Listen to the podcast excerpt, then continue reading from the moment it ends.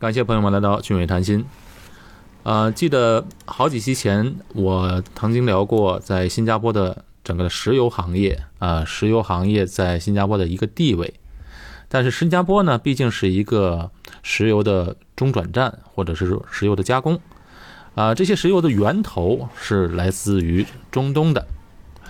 大家都知道，在中东啊是全世界石油的重要生产基地，在中东众多的国家当中，沙特阿拉伯又是其中的重中之重。今天呢，我就想聊一下这个行业，呃，因为呢，我大概是半年多前呢遇到一位这个行业之内的人，啊、他的名字叫李阳，啊、我给大家介绍一下，李阳，你好。呃，军伟哥你好，大家好，我叫李阳。李阳他的经历特别有意思。呃李阳是在爱尔兰留学，然后呢，他又去了沙特做了博士后，在沙特的一所大学里。对，我在沙特的一所学校叫阿卜杜拉国王科技大学做博士后。 يا بلادي واصلي والله معاك واصلي انا وراك واصلي والله يحميكي يحميكي واصلي والله يحميك يحميك يحميك إله العالمين إله العالمين يا بلادي واصلي والله معاك 我在沙特的一所学校叫阿卜杜拉国王科技大学做博士后，去年五月去的，去年五月份一直到现在。一直到现在，对，快一年了。阿卜杜拉是什么意思啊？阿卜杜拉是他沙特上一任国王的名字，叫阿卜杜拉。他当时想，呃，做教育、 做科研，所以说他以他自己的名义投资了一所学校，零九年成立了这一所学校，叫阿卜杜拉，然后叫呃科学与技术嘛，相当于是 Science and Technology。这个学校的全名叫 King Abdullah University of Science and Technology，其中的 Abdullah 就是上一任国王的名字。我很感兴趣的是，你为什么会从爱尔兰跑去沙特留学呢？因为对我来讲，沙特是一个很神秘的国家。对，呃，很多人会问我这个问题啊。这样吧，你可以先说说你大学的经历吗？李阳，你可以介绍你是哪里的人吗？呃，可以，可以，当然可以。我是江苏无锡人，然后呃，无锡的一个县级市叫江阴，不知道大家或者俊伟哥您听过没有？听过，听过。哦，您听过，华西村在江阴。好，哦，对，然后我本科去了江苏大学，然后学的是能源与动力，就是热能与动力、发动机啊、内燃机方向。然后事实上，我是一零年本科毕业之后去了日本，我研究生硕士在日本读的，去了日本的静冈理工科大学，在日本静冈县，在日本静冈县在日本中部，富士山属于静冈县，读的也是机械。然后我一三年毕业之后，一四年去了爱尔兰读博，然后一八年毕业，去年二月毕业之后去了沙特做博士后。李阳也是周游列国。那最后为什么要考虑到沙特呢？哦，嗯、是这样的，就是我在博士阶段做的研究的方向是燃烧化学，或者说燃料石油的呃燃烧机理。然后大家知道沙特是一个石油大国，事实上我在博士阶段做的项目课题，呃，是帮沙特阿美石油公司或者说沙特阿拉伯国家石油公司做的一个项目。我的奖学金也是他们给的，所以说在我读博士的时候，就有很多跟沙特阿美石油公司这家公司，以及我现在做博士后的这个学校阿卜杜拉国王科技大学，呃，有很多合作。然后我就博士毕业之后，自然而然的申请了这个学校的博士后。当然，当时也申请了、呃新加坡的博士后，然后还有一些其他国家的。当然，各方面考虑，后来我去了沙特，所以说有这一层关系在里面。主要考量沙特也是石油生产国，可能是你更靠近自己的专业。您说您说的对，是是是，就是考虑到专业。另外一个，沙特阿拉伯国应该是富得流油的国家，它应该在教育方面投入很大，可能对你们科研来讲投入也也不小。对，呃，其实呃，这所学校是在沙特，都是一个比较特殊的一个学校。等于说，上一任国王想投大资金，呃，投很多钱去建立一所这样学校搞研究，所以说整个这个学校的呃投资量是很大的，然后它有很好的资源，呃，这也是我选择这所学校的原因。嗯，当然了，我去年啊，我在新加坡啊、呃见到你嘛，我们还坐一起喝了咖啡，对对然后，你 你还特别给我看了一下大学的卡，一一张蓝色的卡是吧？那是一张你们大学，哎，不是你们大学给你的，是你们国家沙特这个国家给你一张的医疗卡。这张医疗卡呢，可以在全世界几乎大部分的国家都可以使用，就无论是看医生，还有住院啊，还有动手术，全都这张卡报销了。对对，这张卡的话，就是说在这个联盟里面的医院，新加坡应该也有一两个医院，嗯、在这个联盟里，面而且都是私立医院，很贵的医院。对对对，它是全额报销的。是，因为你知道那新加坡啊，我有一期聊过这个新加坡的医疗，我就说新加坡的私立医院里，好多好多都是中东国家的人或者外国人，很多外国人都来这边看病，医疗费不便宜啊。这些中东国家，尤其是沙特啊，就能够全额报销给国民，而且你在那边又算外国人，是不是？外国学生，严格来讲是学生，嗯，那他们竟然能给你一张卡，说你可以到外国去报销，这是相当好的待遇。是是是，您说的对对，可以一般因为是可以报销的。事实上，报我们在我在沙特国内，我去拔过一次牙齿，我都会选择最好的私立医院，因为是全额报销的。确实，它这个福利挺好的。是啊，就光从这个这一点上就看到这个福利有多好了。那你在那边的奖学金应该也是不少吧？呃，我现在是等于说已不属于学生了，属于工作嘛。然后博士后属于一份临时性的工作。刚建校的时候，零九年建校的时候，它这个待遇是非常好的。现在呢，下降下降了挺多的，但是还可以。整个一个薪资的话，博士后他是跟你可以跟你的合作导师谈，大概是六万美元起哇，年薪，然后不需要交税，所有呃医疗都是全免税的房子那太对房子全免费，然后吃住也全免费，住全免费，吃几乎不用花钱。哎，对了，我还看到你发的过照片，你是在住的地方是呃一个别墅，靠海边，靠海边的一个别墅。对，这个住的地方是走到海边一分钟，然后那个别墅的面积是五百多平。我是跟另外两个中国博士后合合住的这个别墅，全免费。这个别墅有七个卫生间，等于说三个人住在 一个卫生间就。有七个。对对，嗯、整个待遇呃福利还是挺好。对，你刚才说吃住都不花钱，住是完全不花钱，吃几乎不花钱，对，很便宜。学校里面啊，就在学校里，但是也要付费了，就是餐费很便宜。很便宜，对。特别好奇，你们那个的学校里的中国学生也挺多吗？中国的博士后？呃，中国博士后挺多的，具体的数目我不知道，应该有一百号人左右，博士和博士后。研究的科研方面的资金的投入，他们也很大吗？呃，非常大。整个当时建校的时候，国王投资了是两百五十亿美元，然后，嗯，等于说实验设备啊什么都是非常好，然后包括每年给各个教授的呃研究经费是非常充足的。是一定的，而且他网罗了全世界的人才到那边。对，呃，不管是教授还是呃博士、博士后，都是世界各地来的。嗯，在那边生活你还习惯吗？那边会不会很热呀？呃，很热，呃，当然新加坡也是很热的，但沙特可能比新加坡更热，呃，夏天有 四十度以上，夏天最热的时候。然后我们事实上在海边，靠近红海这个地方，嗯、湿度百分之一百，所以说那种非常热又百分之一百湿度那种感觉很很不舒服。啊，这种这种温度和湿度到新加坡可能可能就感觉是特别凉快了。对，新加坡会反而相对比较舒服一点。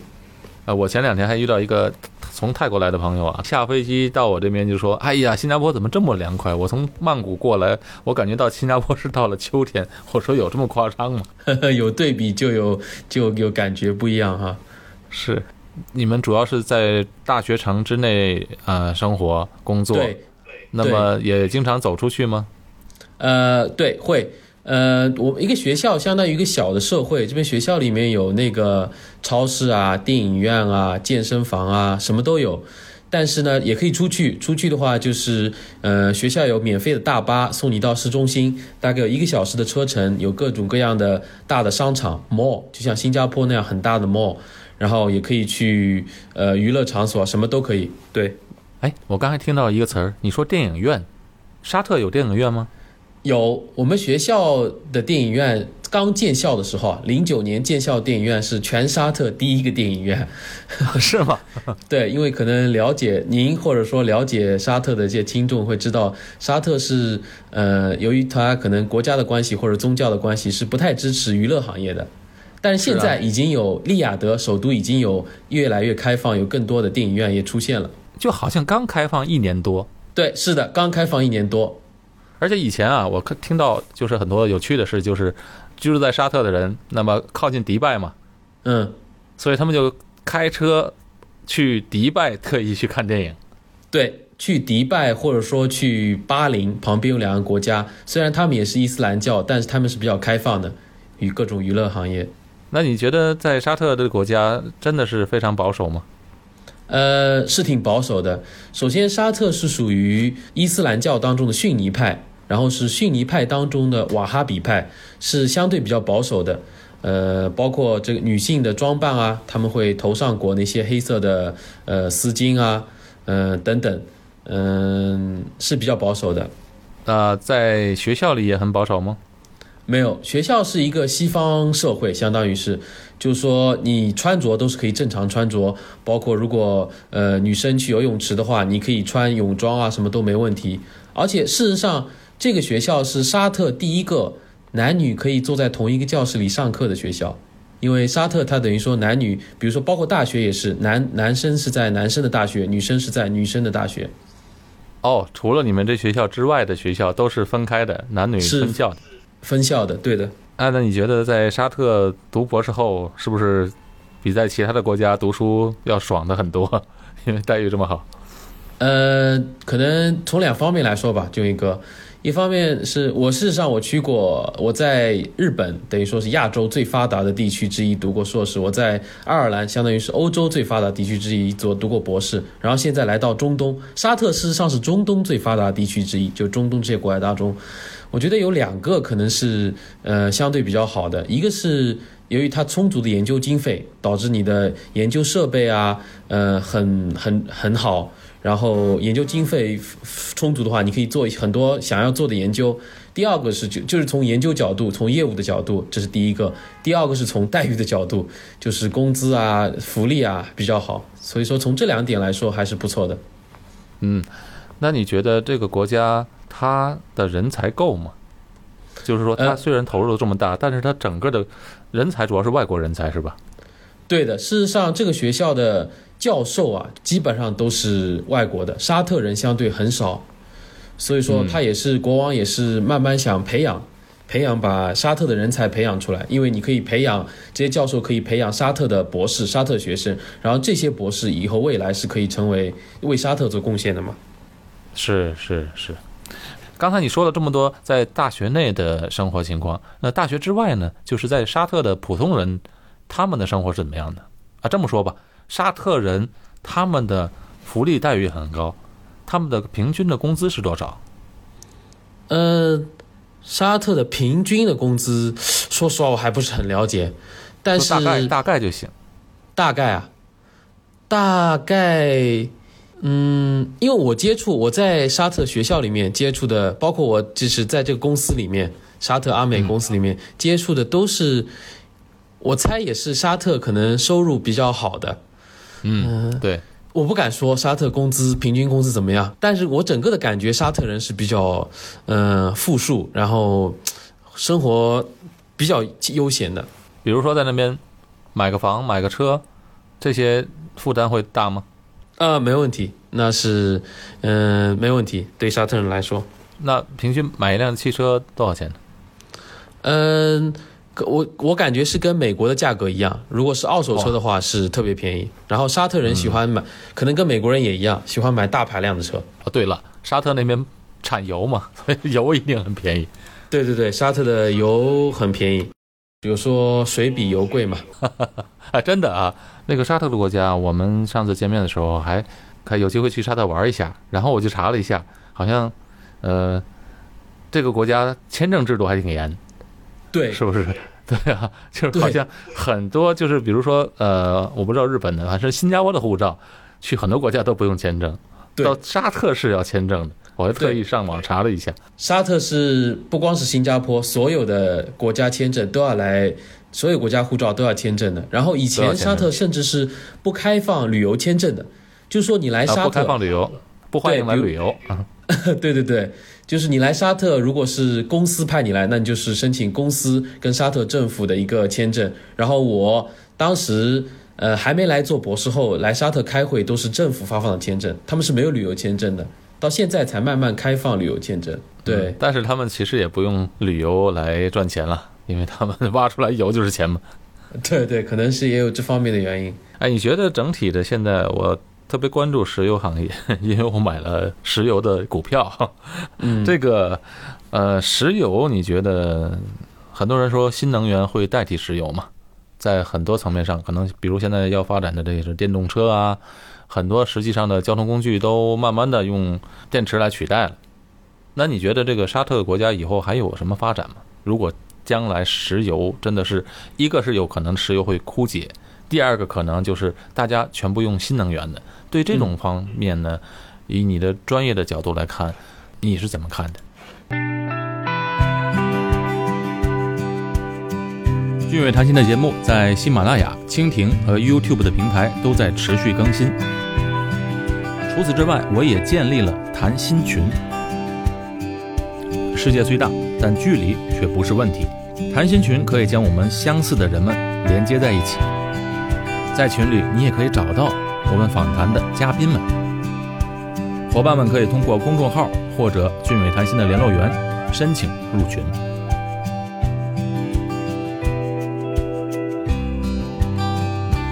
呃，首先我也是作为一个很小的，我是做燃烧石油燃烧的一个小方向的一个呃研究人员，我的一个小的见解吧，不能说专业，抛砖引玉吧。那个石油的话，整个行业它石油这个从资源的角度啊，呃或者说原材料角度，石油是一个比比呃钢铁，比如说贵金属，然后农业原材料，做所有这些原材料加起来都大的一个行业。从资金量来讲，然后从未来从未来的发展来看的话，确实就是呃未来这乘用车，比如说如果石油用于用于汽油、柴油，乘用车方面我们会向着电气化，就是向电动方面迈进，就是转化，呃会很大未来五年、十年之内，我会转变很大的。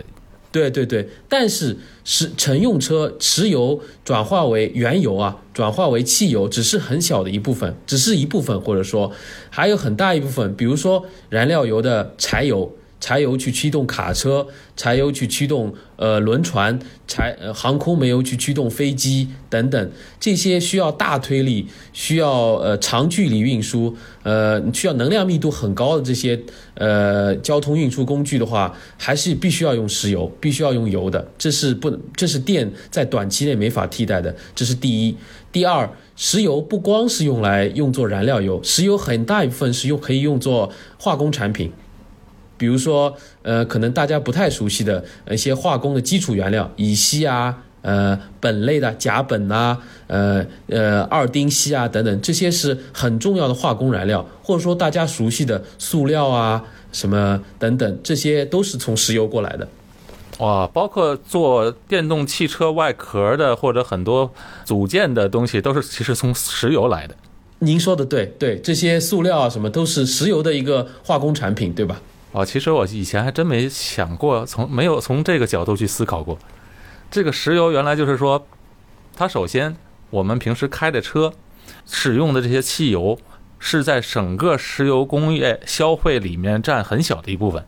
呃，占对是占一部分，属于轻质油，对。另外一个角度呢，石油不光是转换为一个燃料，它还作为一个很多的化工产品，所以这一块的市场也很大，这一块的需求也很大。是是是，对对对，这样一想，我就觉得我还比较有信心。李阳现在是在，其实是在北京，我们呢现在是通过微信这样来交流录音的，等于是做一个远程的连线。因为近期呢，你也不会来新加坡的。我去北京呢，我看也很难碰到你。我看你的都是到处跑去出差。嗯，现在你是在一个呃，你是属于刚才你提到的那个那个沙特阿拉伯的国家的公司叫阿美，是吗？，对对，阿美，它和美国有什么关系吗？呃，对，好，呃，我现在在的公司英文名叫 Saudi Aramco，就沙特阿美，然后叫石油公司。然后事实上，它最早是美国人在美国人建立的，美国人在沙特发现了石油，然后帮沙特开采石油。然后在这个过程当中，沙特人把这个公司国有化，从美国人收呃收归国有，然后这个公司就叫做呃阿拉伯美国石油公司。就是 Arab American Oil Company，所以说 Saudi Aramco 就是这事实上是沙特阿拉伯美国石油公司，所以说这个就是这个名字的由来，它然后其实是在美国人的帮助下建立起来的。是在美国人的帮助下建立起来的，然后被沙特收归国有的。哦，后来就是把美美国的这些股权就没有了，等于国有化，但是名字没改。名字没改，就是沙特阿美石油公司。对，嗯，所以这家公司它主要是呃什么性质的公司呢？呃，是完全国有化，呃，或者说是这等于说王室控制的一家呃呃生产原油，包括下游的化工品、呃油燃料油的一家大型的石油公司，事实上是世界上最大的石油公司。嗯，那你现在是在这家公司呃做业务是吗？嗯，我现在是刚才说了，我现在事实上是我是属于呃这个沙特阿卜杜拉国王科技大学，在那边做博后，但是最近半年一月底到七月底被派到呃沙特阿美的北京研发中心，呃做、哦他在北京有做研发中心对。在北京的一个研发中心，事实上是在亚洲的一个研发中心。它在亚洲就有一个研发中心，东亚我的意思是就在北京有一个研发中心，做半年的一个项目。沙特的这个阿美的公司和国内的呃合作还是挺广的，是吗？呃，对，其实上上个月，呃，最近两个月，他沙特阿美也准备进入中国市场，签了好几个大的呃合作的意向的单子。进一步的深化和中国的合作，对的，主要是它是原料的提供商了。对，主要可能是从原料，呃，原料有 crude oil，就是原油的提供。好，那你觉得在北京工作的还挺开心吧？呃，对我是因为在国外求学这么多年嘛，然后这么多等于说回八年了，一直在国外待着，一直在国外，就回到国内比较亲切。吃方面都还适应吧？吃应该说是特别适应，因为一直在国外嘛。俊宇哥，你原您原来在美国待过，你也知道，就是说亚洲或者说东亚的这个吃是比欧洲还是要好很多哈，比呃欧美还是要好很多。当然，当然，你在呃美国的时候，除非你在洛杉矶呃这个地方，或者在美国纽约啊，或者芝加哥这些地方，还能吃到正宗的中餐。到其他的城市，基本上的中餐都是嗯呃美国人吃的中餐，那种呢就是极其难吃。对对对，但即便你在住在洛杉矶，你还要特意开车呃好远的地方去吃这些正宗的中餐。对啊，就是很就是吃方面确实特别不适应。但是呢，如果小孩在那儿开始长大的话，他们就会很适应那边的食物。但是会带来另外一个问题，就是那个体型长得也是有点和我们中国孩子不太一样了。哦，是吧？对对对，那回到新加坡之后呢，就感觉特别适应，因为这边口味呢都是新加坡是一个多元化的社会嘛，亚洲的食物啊，还有中国的食物都很多，而且这近年来中国人来这边开饮食行业的越来越多，好像现哦，在是吧？的各种的呃烧烤，东北嗯烧烤，还有嗯海底捞，海底捞这边好几间店了，还有等等等的美食都可以在新加坡吃到，嗯，对所以这方面很方便。而且一些调料啊什么的，一些我们习惯吃的蔬菜啊什么的，在新加坡也很容易找到。对对对，新加坡的食物我特别喜欢，我来过新加坡好几次，嗯、不管是什么海南鸡饭啊，还是什么肉骨茶啊，还是海鲜啊，都特别好。你对新加坡已经很熟悉了，呃，也不能说很熟，也就来过那么三三五次吧，然后都是旅游，相当于是。那你对新加坡怎么看呢？你觉得这个城市的石油化工行业的，呃，它是在一个什么地位呢？嗯，半年前吧，您有一个节目当中讲到，就新加坡是一个不产一滴油，但是由于它的地理位置和它领导人的一个规划，它事实上是一个炼油大国。事实上，我现在处在这个石油行业里面，这个高端的，比如说汽油、柴油、润滑油这种高端，包括化工产品的炼制，很多都是在新加坡。新加坡对下游的一个燃料油的冶炼是非常厉害。对，它主要是，好像你我们刚才提到这个航空油嗯，是？吧？对，中低端的可能它就不做了，就是主要生产一些高端的。对的，其实这些公司呢，也不是新加坡，呃的公司，也都是美国的公司啊，或者其他国家的公司。新加坡呢，主要是提供了一个地方，我搭台唱戏嘛，所以就把这个新加坡的整个的工业搞起来了。那些大的石油公司，美国的埃克森美孚啊，荷兰的壳牌石油，英国的 BP 啊，什么这些公司在新加坡都有炼油厂，就是炼高端的这些轻质油。而且现在在海底挖了一个大的储油库，这个储油库的规模相当相当的大，啊、哦，可能，呃，再过几年就开始投入生产了，用来储存了。嗯，这是新加坡的一个优势，因为新加坡的整个的工业产值呢，它石油方面都不计入在 GDP 之内的，嗯，因为如果计入在内呢，就明显的不平衡，就太高了，嗯，高到没有办法算到别行别的行业，就算的算的就是不那么平衡了。所以说，它哦这样一向来讲国民生产总值啊，GDP 就是要非石油行业的生产总值是什么？因为它占的比例很非常的高，当然了，也哦给新加坡带来很多财富。哎，可以给我们说一说你在沙特申请他们这个专业的经历吗？那里面有没有读研究生的可能？除了博士？呃，可以。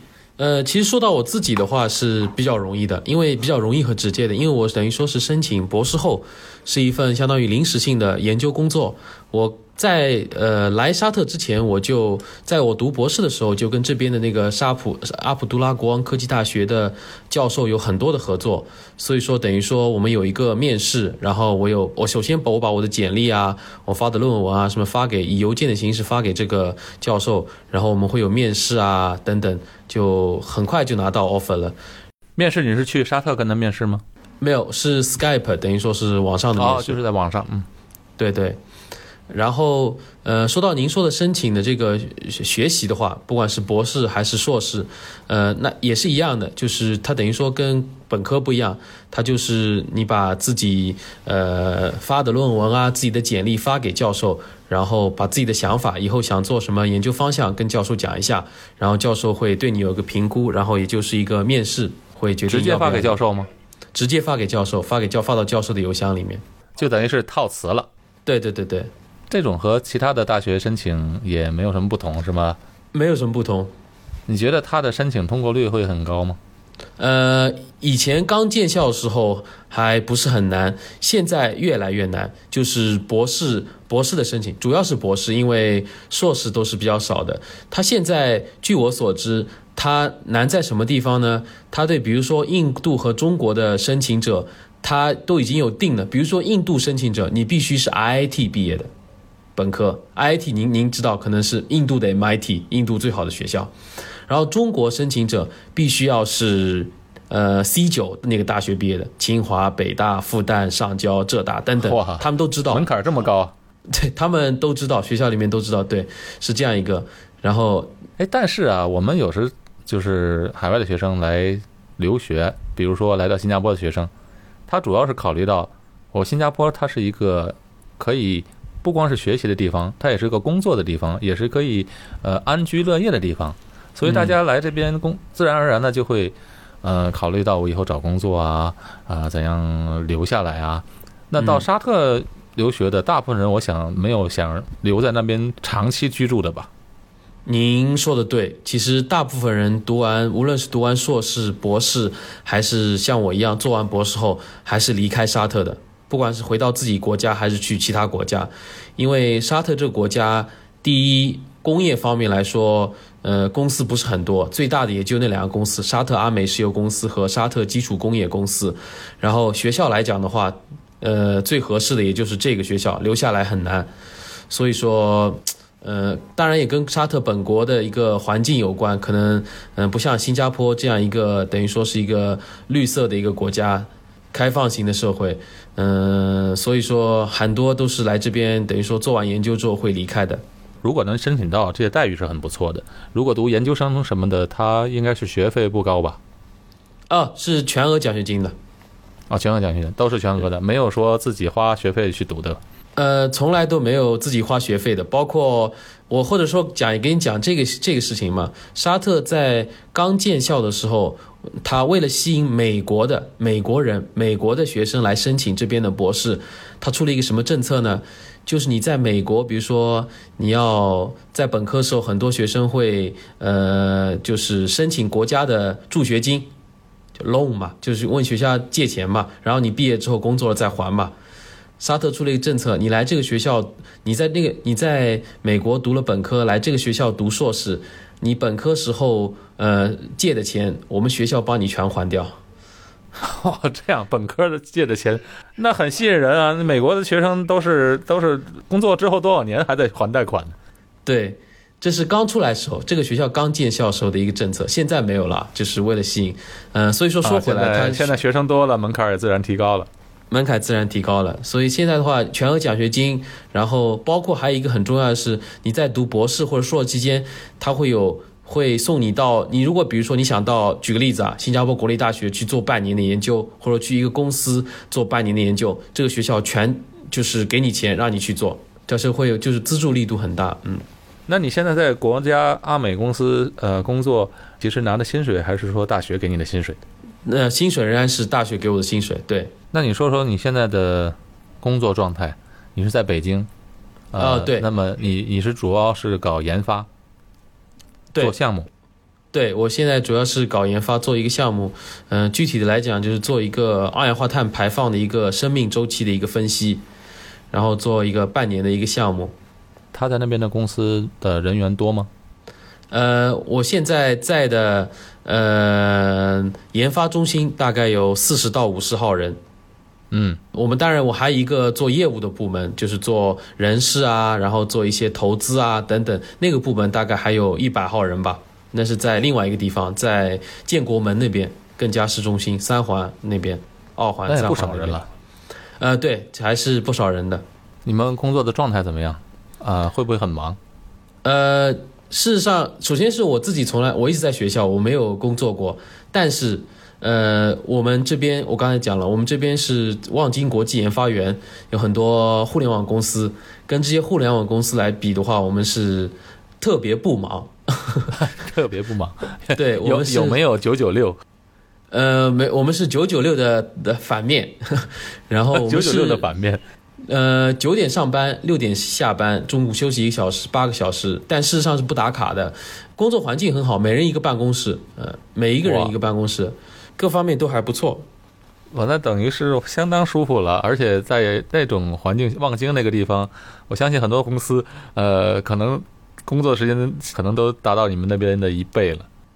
呃，对，应该有有达到一倍的话，可能十二个小时，对，会有。对，那你们就没有人加班吗？加班的话需，要。几乎因为我在办公室经常会待的比较晚一点，因为我单身嘛，我在这边一个人，所以没有几乎没有，我看不到，一就我一个人在办公室。比如说现在，现在北京时间我们录音的时候是九点，我这里是九点二十，我们这一层楼已经全黑了。呃，我因为我们是传统的是呃石化行业，可能跟互联网行业他们直接需要面对业务的这些是不一样的。你比如说现在是九点二十，北京时间我们录音的时间，现在我从我窗户望出去都是灯火通明。李阳，我想问一下你自己对自己的未来的一个规划，你是想在留在北京呢，还是在继续在国外发展呢？你有没有想法？嗯、我现在事实上也在申请这个沙特阿美这个北京研发中心的职位，下个月有一个面试。嗯、当然也取决于呃，取决于他们的待遇啊，包括以后的发展前景。所以我想等面试结束之后，看整个呃，整个情况是怎么样的？然后我现在包括我现在在沙特这个大学的博士后还没结束，等这个博士后呃结束之后，我也会再考虑到底是留在国外，包括去新加坡，还是说回国工作。对你来说，你没有说特别想留在哪，只要是这个工作适合你，专业对口，呃，适合你的发展，你无论是在北京，或者在欧洲，或者在新加坡，甚至在沙特都可以，是吗？您说的对，事实上，我跟我之前跟您聊过，我博士毕业之后，差一点就来新加坡做博士后了。啊，对，李阳是非常一个有朝气、有理想、有想法的一个年轻人。没有，呃，也祝愿你在你今后的在专长之内大展宏图，事业有成。谢谢谢谢俊伟哥，谢谢谢谢你，谢谢李阳，特别上我们的节目来给我们分享这么多呃有趣的事情，包括沙特的一些呃见闻，还有一些对于关于对石油行业的一些呃看法。好，呃，感谢大家的收听。那现在呢，李阳在北京，我高俊伟在新加坡，我们共同录制这期节目。感谢大家收听，我们下期节目再见。再见。